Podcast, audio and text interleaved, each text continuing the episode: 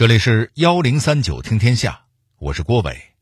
话说在西晋中期，一户人家的灵堂里，有一个身形优美的男人，正站在一幅画前发呆，口中还在呢喃着什么。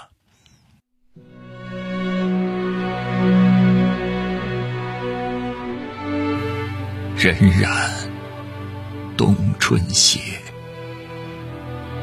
之子。归穷泉，你的手迹分明还挂在这里，可你却不在了。想当年，杨伯伯，您找我是有什么事吗？安仁，从十二岁那年第一次见你，我便早早的和你父亲说下了两家的亲事。如今你也大了，我想问问你自个儿的心意，你可愿与蓉儿完婚？杨伯伯言重了，我与荣姬自小一起长大，亲近非常。如今要迎娶她，我自然自然是愿意的。那还叫杨伯伯？是不是该改口了？呃 岳岳父大人，请您放心，我会照顾好荣姬，许她一生平安喜乐。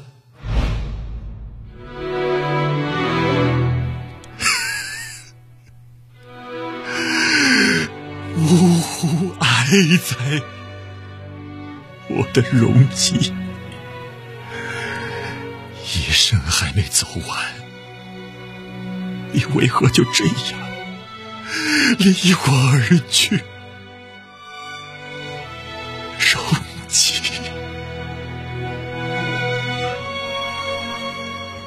听到这儿，您就要问了：小剧场里这个如此深情的男人究竟是谁？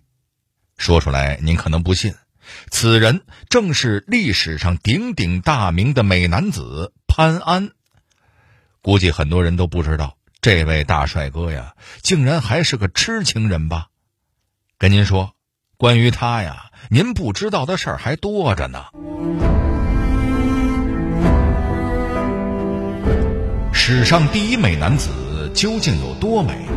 除了颜值，他还有哪些过人之处？全能男神又为什么会被满门抄斩、株连三族呢？幺零三九听天下，郭伟和您聊聊史上第一美男子的悲剧人生。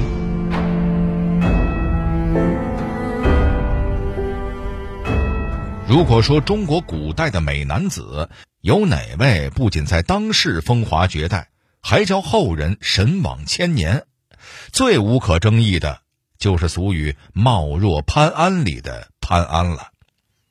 其实，在真实的历史上，潘安本名叫做潘岳，字安仁，是西晋历史上的大男神兼大文豪。至于他的名字为什么被人传成了潘安，后边咱们会聊到。潘男神在古代究竟让人神往到什么地步呢？在明代的一部话本小说里。便曾经调侃过，一个男人必须要有和潘安一样的美貌，才能游刃有余的驰骋烟花之地。可以说，在明代人眼里，长得像潘安，那就是妥妥的明星脸呀。那位问了，在真实的历史上，潘岳真的就美到这种地步吗？要是翻翻禁书，您就会看到，在潘岳的传记里，赫然写着。美姿仪三个字，翻译过来就是一个字儿帅。那这位男神到底有多帅呢？在南朝小说集《世说新语》里边记载过这么一件事儿：说有一天，潘岳拿着弹弓在洛阳城里边闲逛，街边看到他的女性，不管老少，都手拉手的跑过来围观他。更夸张的是，潘越每次驾车出游，围观的男男女女们就会瞬间进入疯狂的状态，不仅要挤到前面去围观，还要把手里的鲜花和水果统统的扔到潘越的车里，用这种方式来表达对他的喜爱。咱们现在常说的成语“治果迎车”，就是这么来的。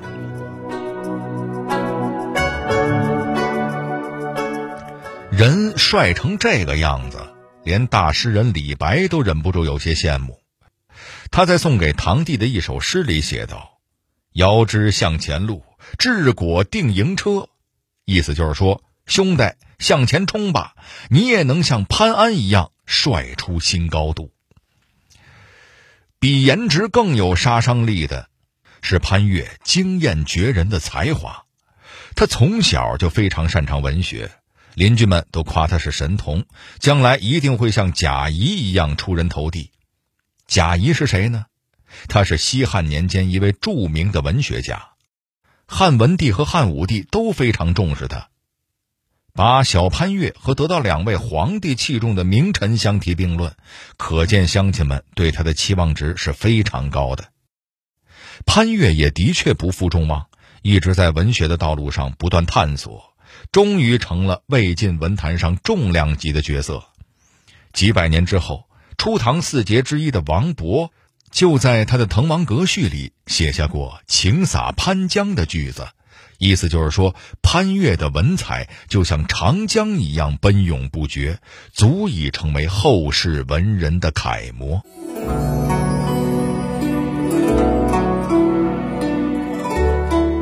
集颜值和才华于一身的潘越，可以说是一个全能型的男神了。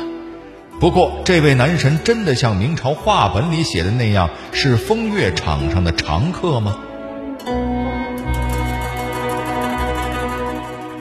要是您信了明朝人的话，真把潘岳当成个处处留情的渣男，可实在是冤枉他了。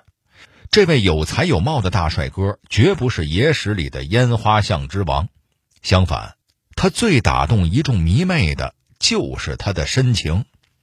就像咱们小剧场里提到的一样，潘越和杨氏这对伉俪的故事是甜蜜又苦涩。潘家和杨家是世交，潘越和杨家的女儿杨荣基又是青梅竹马，所以早在潘越十二岁的时候，两家人就说定了这门娃娃亲。成婚以后，潘越和妻子的生活也十分甜蜜。在古代。这种能嫁给爱情的夫妻可以说是非常幸运了。可惜杨氏和潘岳的幸福生活没持续多久，杨氏就病逝了。杨氏的离世让潘岳悲痛不已，于是他把对妻子的深情都倾注在了诗文上。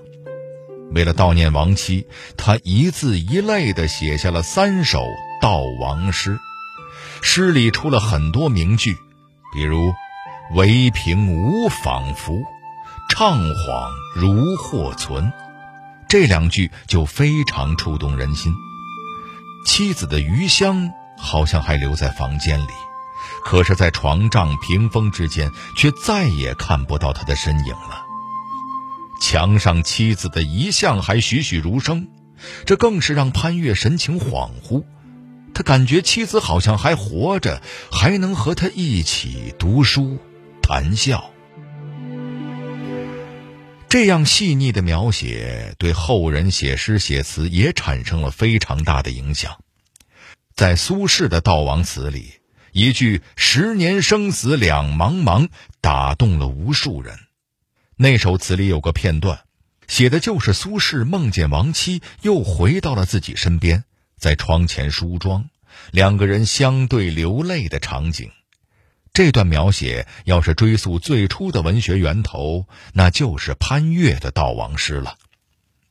除了悼亡诗，潘岳还写过《悼亡赋》和《哀咏释文》两篇文章，都是用来怀念妻子的。唐代诗人李商隐也被潘岳的深情打动过，他由衷的感叹道：“只有安人能作垒。”安仁，刚才咱们说了，是潘岳的字，诔就是古代专门悼念逝者的文章。他的意思就是说，只有潘岳才有资格写悼文呢。您想想，六百年后的李商隐都被潘岳感动的不行，和潘岳同时代的迷妹们就更不用说了。当时不知有多少痴情女子读他的悼亡诗，读得肝肠寸断。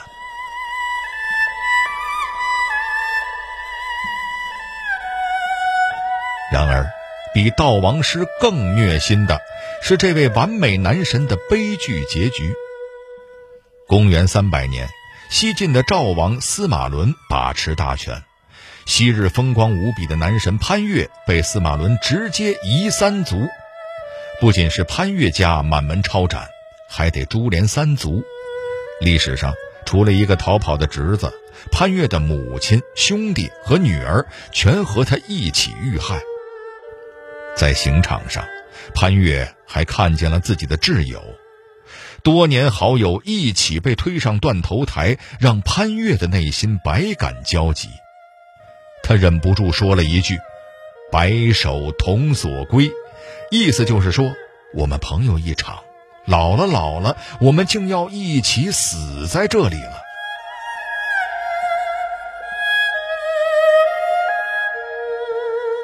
对于潘岳最后的悲情，后世的史学家们一致认为，这完全是这位男神自己作的。那潘岳到底做了哪些作死的事儿，才招来这样的评价呢？除了优雅专情这些高光的形象，留在史册上的潘岳还有性格急躁、趋炎附势的一面，甚至要说潘岳是个作死的官迷也不算冤枉。这话是怎么说的呢？故事还得从西晋的一位叫贾南风的皇后说起。这个皇后是历史上有名的丑女，她嫉妒心强，日子又过得荒淫无度，政治上更是狠毒残暴。那位说了，这样的女人是怎么能当上皇后的呢？跟您说，那是因为她的丈夫司马衷天生痴呆。可以说是历史上的第一傻皇帝，但是傻皇帝有个好太子，太子从小就很聪明，很有希望振兴国家。但是这太子也有个缺陷，那就是他不是贾南风生的。因为害怕失去权力，贾南风就设计陷害太子。他把太子灌醉，找人根据太子的笔记伪造了一份文书，大致的内容就是：陛下。您赶紧自裁吧！您不自裁，我就去宫里动手了啊！司马衷虽然不太机灵，但还是能认字儿的。他看到这个，一下就火了，将太子囚禁在了当时的皇家监狱。可贾南风还是不放心，最后还是暗中派人杀死了太子。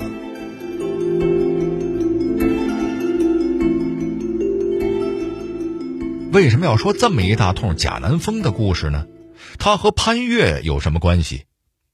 还记得那份陷害太子的文书吗？告诉您，写这份文书的不是别人，正是咱们今天的主人公潘岳。除了伪造文书陷害太子，他还干过更过分的事儿。晚年的潘岳抱住了贾南风的外甥贾密的大腿，成了他手下门客的领军人物。这位饱读圣贤书的大文豪，还曾经当众向贾密的专车下跪，留给后人一个成语，叫做“望尘而败”。现在这个词儿批评的就是那些趋炎附势、卑躬屈膝的小人。听到这儿，您可能要问了：潘岳年少成名，有才有貌，为什么要自降身价去依附奸臣家族呢？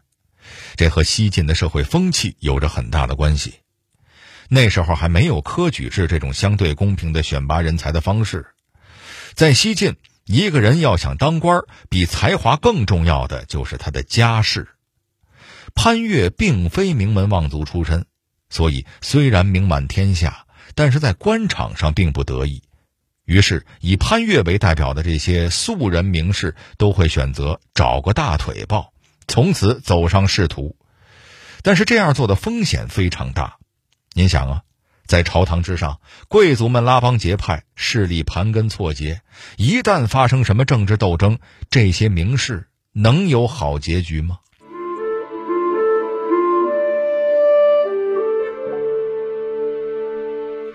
后世很多人谈起潘岳的政治选择，都不禁要发出一声叹息。然而，抱大腿的潘岳，品行上真的就与完美男神的人设反差巨大吗？其实作为一个读书人，潘岳曾经也是充满伟大的理想和抱负的。年轻时，他在一篇叫《西征赋》的文章里描述过自己的政治追求，其中一句翻译过来就是：“人生这么短暂，我一定要像军队的军旗、离弦的箭一样去建功立业。”那时候，年轻的潘岳还不知道，修身治国平天下都是贵族们的事情。在这个以门第和出身为评判标准的时代，他很难凭借自己的努力就赢得一个光明的未来。早年的潘岳也曾经是一个爱民如子的好官，骂他趋炎附势的《禁书》里也承认他的勤劳与业绩。在担任河阳县令的时候，潘岳在当地遍种桃花。把这个昔日水土恶劣的小县治理成了桃花芬芳的乐土。说起来，潘安这个名字就和河阳县有很大的关系。有一次，诗圣杜甫在赏花的时候发出了“恐是潘安县”的感慨，意思就是说，这桃花好看的呀，就像潘岳担任县令时种的一样。也正是因为杜甫的传播，潘安这个名号才广为人知。如果美男子潘安的仕途只是就此打住，那他完美男神的形象恐怕就无懈可击了。但我刚才也说了，潘岳的追求绝不仅仅是当个小县官晚年的他开始疯狂的追求权力，干了很多恶心事儿。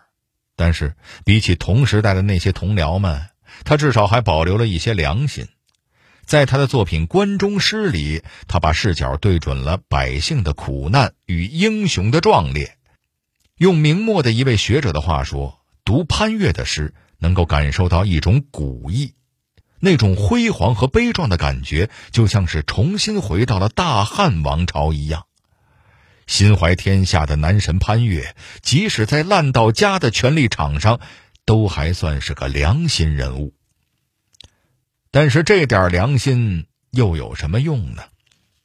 潘岳微末的光芒根本不足以照亮这个黑暗到极致的西晋王朝，权贵骄奢淫逸，拉帮结派，死死地把持着官员们上升的通道。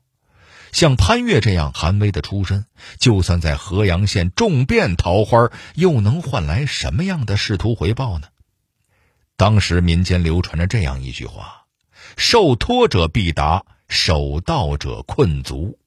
意思就是，攀附权贵的人就能发达，坚守着内心理想的人就会走投无路。潘岳坚守了半辈子的理想，终于还是屈服在了名利的诱惑之下。西晋诗人左思在评价西晋的官宦风气的时候，说了一句：“英俊臣下僚。”就是说，那些充满理想的有识之士，最终还是会沦落成贵族手下的一个微不足道的小官儿。这句评价又何尝不是潘岳一生的真实写照呢？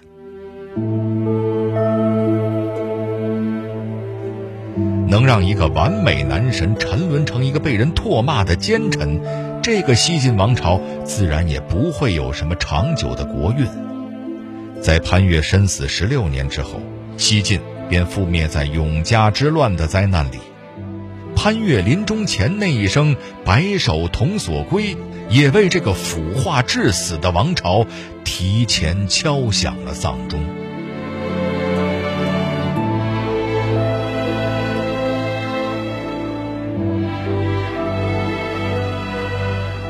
当我们再次回头。审视潘岳的一生，就会发现，那个才华横溢、魅力四射的潘岳，那个用一片深情感动后世千年的潘岳，还有那个为虎作伥、铸成大错的潘岳，都是同一个人。一个生得漂亮却死得如此难看的人生，何尝不是一个难看的时代造就的呢？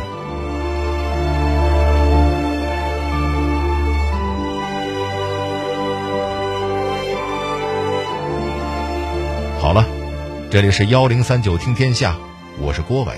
最后，我代表节目编辑高婷婷、程涵，小剧场配音陈光、田阳，感谢您的收听。另外，如果您想和我们交流互动、收听往期节目，欢迎关注新浪微博和微信公众号“幺零三九听天下”。